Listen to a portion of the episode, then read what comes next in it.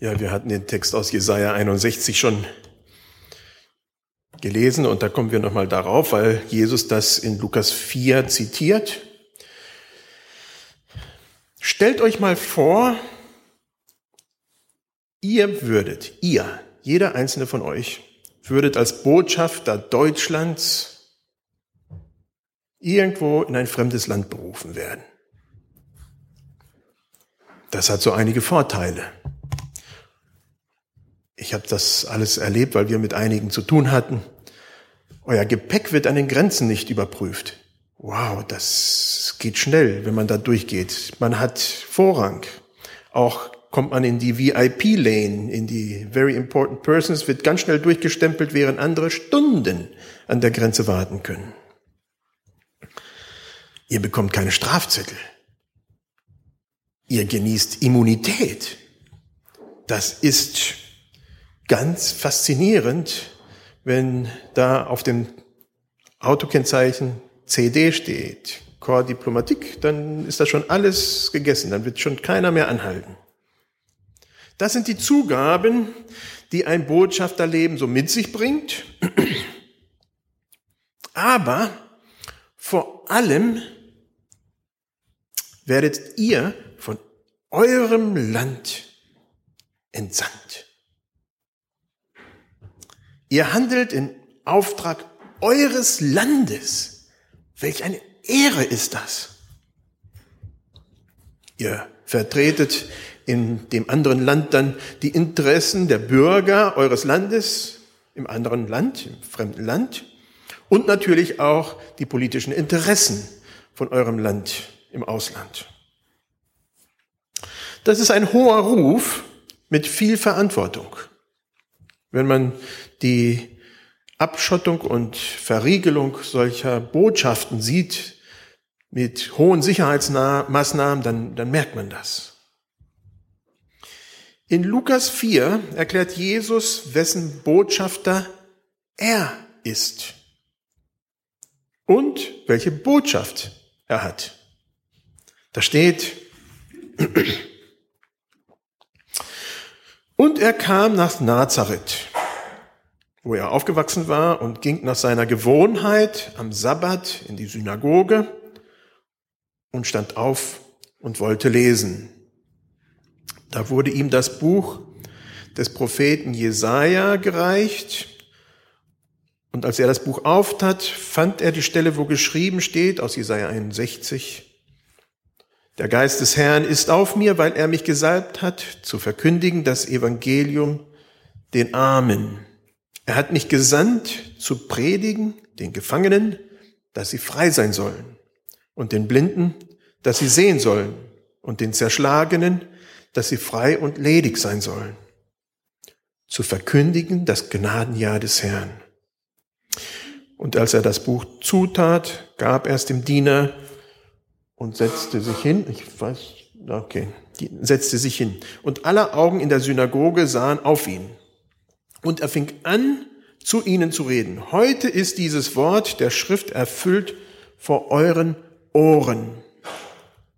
Und sie gaben alle Zeugnis von ihm und wunderten sich, dass solche Worte der Gnade aus seinem Munde kamen und sprachen, ist das nicht Josefs Sohn? Und er sprach zu ihnen, ihr werdet mir freilich dieses Sprichwort sagen, Arzt, hilf dir selber. Denn wie große Dinge haben wir gehört, die in Kapernaum geschehen sind. Tu so auch hier in deiner Vaterstadt. Er sprach aber, wahrlich, ich sage euch, kein Prophet gilt etwas in seinem Vaterland. Aber wahrhaftig, ich sage euch, es waren viele Witwen in Israel zur Zeit des Elia, als der Himmel verschlossen war, drei Jahre und sechs Monate. Und eine große Hungersnot herrschte im ganzen Lande. Und zu keiner von ihnen wurde Elia gesandt, als alleine zu einer Witwe nach Sarepta im Gebiet von Sidon. Und viele Aussätzige waren in Israel zur Zeit des Propheten Elisa. Und keiner von ihnen wurde rein als allein der Naaman aus Syrien. Der Geist des Herrn ist auf mir. Jesus liest den Jesaja-Text oder einen Teil davon, gerade den Anfang, und bezieht diesen Text auf sich, ganz persönlich. In anderen Worten sagt Jesus, dass er gesandter Botschafter vom Geist Gottes ist. Er hat mich gesandt, der Geist Gottes sagt er. Und dass der Heilige Geist auf ihm ist. Ein Kapitel zuvor hatte Gott dieses bei seiner Taufe am Jordan bestätigt. Durch die Taube, die herniederkam. Im Alten Testament wurden Könige gesalbt und damit in ganz besonderer Weise mit dem Geist Gottes erfüllt. Sie hatten eine besondere Aufgabe zu erfüllen, so war es auch vorgesehen, und der Geist Gottes gab ihnen Weisung. Als der Prophet Samuel zu Isai kam, ließ er die ganzen Söhne vorführen und es war keiner dabei. Und es war dann schlussendlich, sagte Samuel, da muss doch noch einer sein. Und es war der ganz Kleine, der, der noch auf dem Feld war, der, der Jüngste. Aber den ließ Samuel holen und den salbte er zum König. Direkt anschließend steht, aber der Geist des Herrn wich von Saul. Der Geist des Herrn kam auf David als der Gesalbte Gottes und er wich von Saul. Ab dann war der Geist des Herrn mit David. Nicht, dass er nur auf eine Person limitiert werde, also versteht mich nicht falsch. Wenn Botschafter heute in ein fremdes Land entsandt werden, werden sie nicht gesalbt. Also zumindest weiß ich nichts davon. Ich glaube es auch nicht. Das wäre schon äh, etwas äh, lustig. Ich glaube, das würde keiner verstehen. Aber hat so eine Entsendung trotzdem mit einem Auftrag was zu tun. Es ist direkt am Auftrag koppelt und mit besonderen Befugnissen, die man dadurch auch hat. Jesus sagt ziemlich klar, er ist Entsandter Gottes hier auf dieser Erde. Er ist der Messias, der im Alten Testament verheißen wurde. Er ist Gottes Botschafter hier auf der Erde. Dafür hat er die Fülle des Geistes Gottes bekommen, die ihn bevollmächtigt und rechtfertigt. Die Leute in Nazareth, die Jesus hörten, hatten Schwierigkeiten, an Jesu Auftrag als Botschafter des Geistes zu glauben, zumindest in der Art und Weise, wie Jesus es verlangte.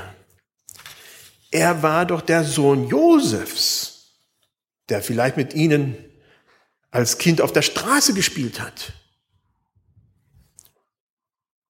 Was ist Jesus für dich? Ein Vorbild, dem man nacheifert, dessen ethische Regeln man befolgen will? Wer ist er?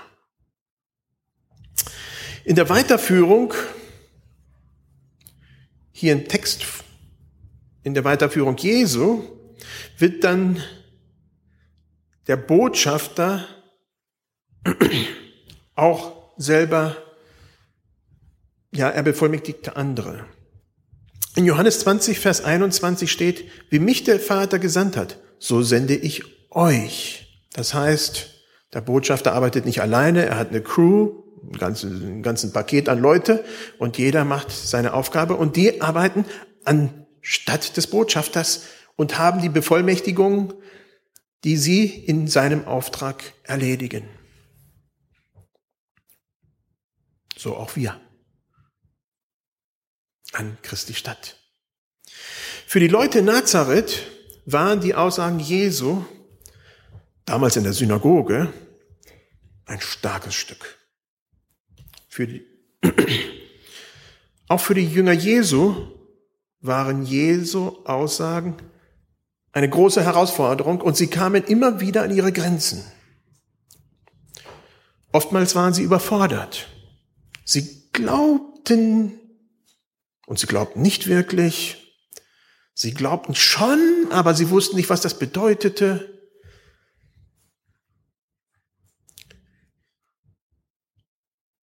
Trotzdem denken wir gerne auch heute, wenn ich nur damals gelebt hätte, dann, ja, dann würde ich wirklich glauben können, wenn ich Jesus von Angesicht zu Angesicht sehen könnte, wenn ich mit ihm gehen könnte, wie die Jünger es damals getan hätten, dann würde ich auch glauben können.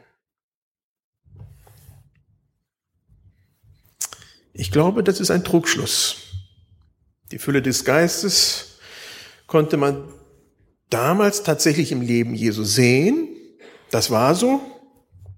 Und trotzdem haben die Leute damals nicht mehr oder weniger geglaubt als wir. Und sie haben sich schwer getan. Die zwölf Jünger, die mit Jesus wirklich die ganze Zeit beisammen waren, die haben sich auch schwer getan. Es würde uns nicht leichter fallen, wenn wir damals gelebt hätten.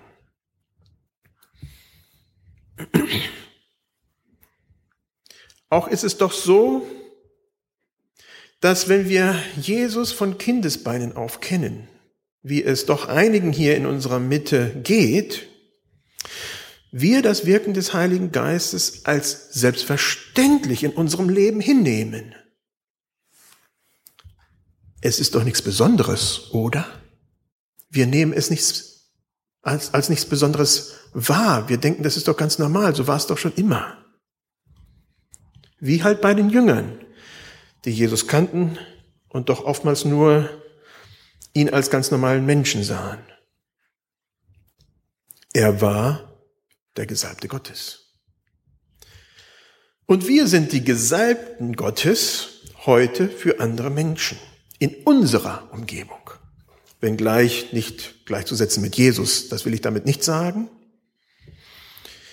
Im Bild des Botschafters bleibend, sind wir heute die Angestellten des Botschafters, die mit voller Autorität des Botschafters die Aufgaben des Botschafters verrichten. Solange wir natürlich die Aufgaben des Botschafters tun, nicht wenn andere Dinge dazwischen kommen. Ja, wir sind Botschafter an Christi Stadt, schreibt Paulus, lasst euch versöhnen mit Gott. In welchem Bereich liegen deine Botschafteraktivitäten.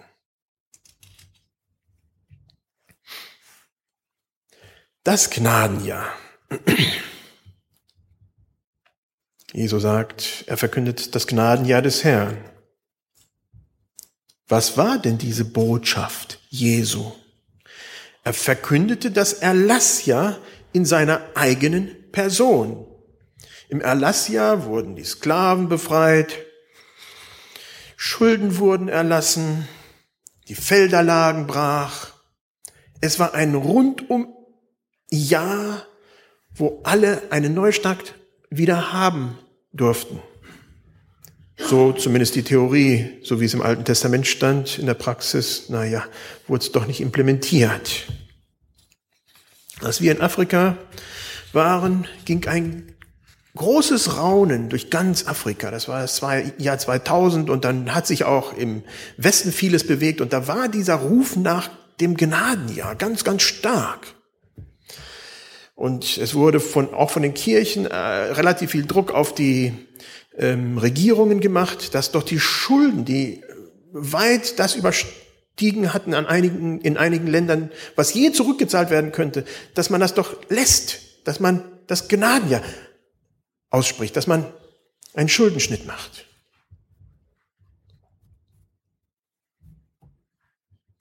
Ehrlich gesagt, hat es in Afrika nicht viel gebracht. Es wurden tatsächlich hier und da Schulden erlassen. Die Situation hat sich leider nicht verbessert. Bei Jesus war das anders. Der Geist des Herrn war auf ihn. Wofür? um das Evangelium dem, den Armen zu verkünden. um die Gefangenen zu predigen, dass sie frei sein sollten und den Blinden Sicht zu geben und den Zerschlagenen, dass sie frei sein sollen, den Blinden Sicht geben. Jesus brachte das, was das institutionalisierte Gnadenjahr, was dann tatsächlich nicht institutionalisiert wurde, nicht gebracht hatte. Das Evangelium wurde den Armen gebracht. Paradoxerweise ist heute genau das Gegenteil der Fall. Die armen Länder schicken vermehrt Missionare zu uns und nicht wir zu ihnen, um Gemeinden bei uns zu gründen. Und dafür wollen wir dankbar sein. Es sind gerade wieder zwei Argentinier hier in Karlsruhe gelandet, die eine Gemeinde hier gründen wollen. Die kam letzte Woche. Ganz spannende Sache. Fast, fast im Wochentakt kommt hier irgendjemand an. Die Armen bereichern die Reichen. Eigentlich war es bei Jesus steht, das Evangelium wird den Armen verkündigt und gerade bei uns dreht sich's. Im Gegenzug schotten wir uns als Europäer zunehmend mit unserem Luxus ab. Wir haben Angst. Wir wollen die ganzen Flüchtlinge nicht haben. Es ist wohl sehr wahr, wir können tatsächlich nicht den ganzen Rest der Welt bei uns aufnehmen. Wir können nicht die Probleme der ganzen Welt lösen. Das können wir nicht. Damit wäre Ihnen und uns auch nicht geholfen. Aber die Wurzeln der Armut wollen unsere Politiker auch nicht wirklich anfassen, so mal hier und mal da, aber das würde unserem, unserer Politik, dass wir so reich sein können, auch nicht gerade förderlich sein. Es würde unsere Vormachtstellung gefährden. Die Frage kann aber schlussendlich auch sehr persönlich sein und lauten, wie ge gehe ich mit dem Menschen in meiner Umgebung um, die arm und benachteiligt sind. Am Dienstag ging ich durch die Stadt und konnte die Pegida-Demonstration, die da stattfand, äh, beobachten. Ich ich hatte eine ACK-Sitzung und ich wusste auch gar nicht, dass das gerade da in der Zeit war, aber ich kam raus und Polizeiaufgebot äh, en masse und ich fragte nachher, was war das? Und dann wurde ich aufgeklärt. Im gleichen Zug habe ich mich auf der Straße umgeguckt und habe gedacht, wow, gerade da ist die ganze Demonstration und daneben laufen so viele Ausländer, die mit Sicherheit nicht deutschen Ursprungs sind, hin und her. Wie gehe ich mit ihnen um? Was bedeuten mir diese Menschen, die da hin und her laufen? Jesus verkündigte ihnen ein, eine gute Nachricht, anstatt sie ja, im Mittelmeer ertrinken zu lassen. Die Gefangenen sollen frei werden. Im 1. Korinther 7, Vers 23 steht, schreibt Paulus, ihr seid teuer erkauft werdet nicht Sklaven der Menschen. Gefangenschaft ist für mich schon was Interessantes. Bin öfter mal im Gefängnis gewesen, also nicht eingebuchtet, sondern zu Besuch. Und das ist schon was Interessantes. Manche Inhaftierte sind innerlich frei. Hingegen gibt es viele freie Menschen, die Gefangene nicht sein könnten. Dies knüpft an die Frage von letzter Woche wieder an. Was hält dich gefangen? Ist es der Drang, anderen Menschen zu gefallen, immer überlegen zu müssen, wie andere über dich denken? Oder ist es der Drang, die ganze Last der Welt alleine tragen zu müssen und dabei schier zu ermüden und erdrückt zu werden? Oder ganz andere Dinge? Jesus setzt frei. Die Blinde werden sehend. Als ich in der Schule war, in Hameln noch, in der Fachschule, haben wir als Projekt mal Altenheime äh, besucht. Es ging darum, den alten Leuten was Gutes tun. Und da habe ich mit einer alten Frau gesprochen, die war erblindet. Und das war sehr beeindruckend. Das war für sie ganz, ganz, ganz schlimm. Blindheit ist tatsächlich ein schweres Schicksal. Antoine de Saint-Exupéry schreibt in Der kleine Prinz, man sieht nur mit dem Herzen gut. Das Wesentliche ist für die Augen verborgen oder unsichtbar, schreibt er. Wie oft sind wir blind? Wie oft sehen wir mit offenen Augen nicht das Wesentliche? Wie oft sind wir in den alltäglichen Dingen gefangen und schaffen es nicht, über den eigenen Tellerrand zu schauen? Das ist Blindheit. Ich bin dankbar, dass Jesus uns immer wieder in unserem Leben, in meinem Leben, die Scheuklappen, die wir haben, tatsächlich entfernt und uns sehen lässt. Sehen, was wirklich zählt. Wenn ich zu beschäftigt bin, um mich mit Menschen zu beschäftigen, weil ich mit anderen Dingen, mit Aufgaben mich beschäftige, die auch erledigt werden müssen, die auch wichtig sind, da herausgerissen zu werden. Ich bin dankbar, dass Jesus tatsächlich Blindheit entfernt. Und zwar nicht nur am Anfang unseres Glaubenslebens, sondern jeden Tag neu.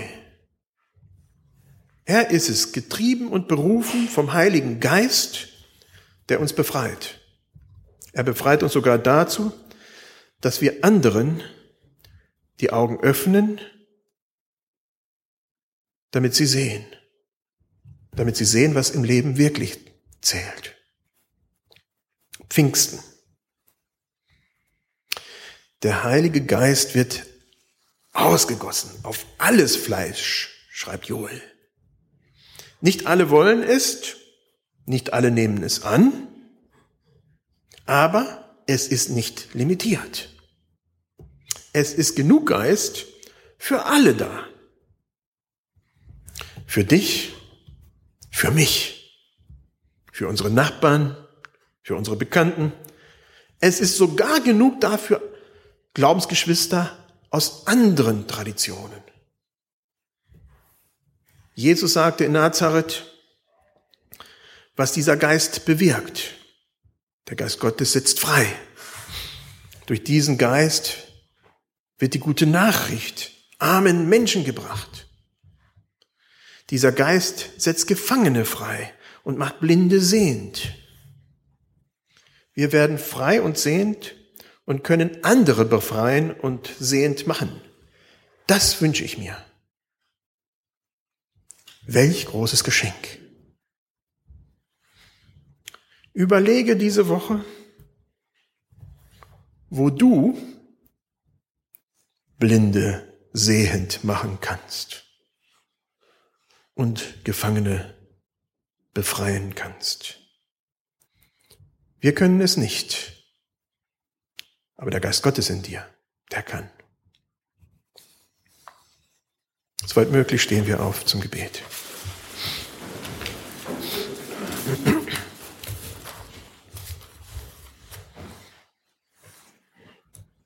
Lieber Vater, wir danken dir dafür, dass du den Heiligen Geist geschickt hast.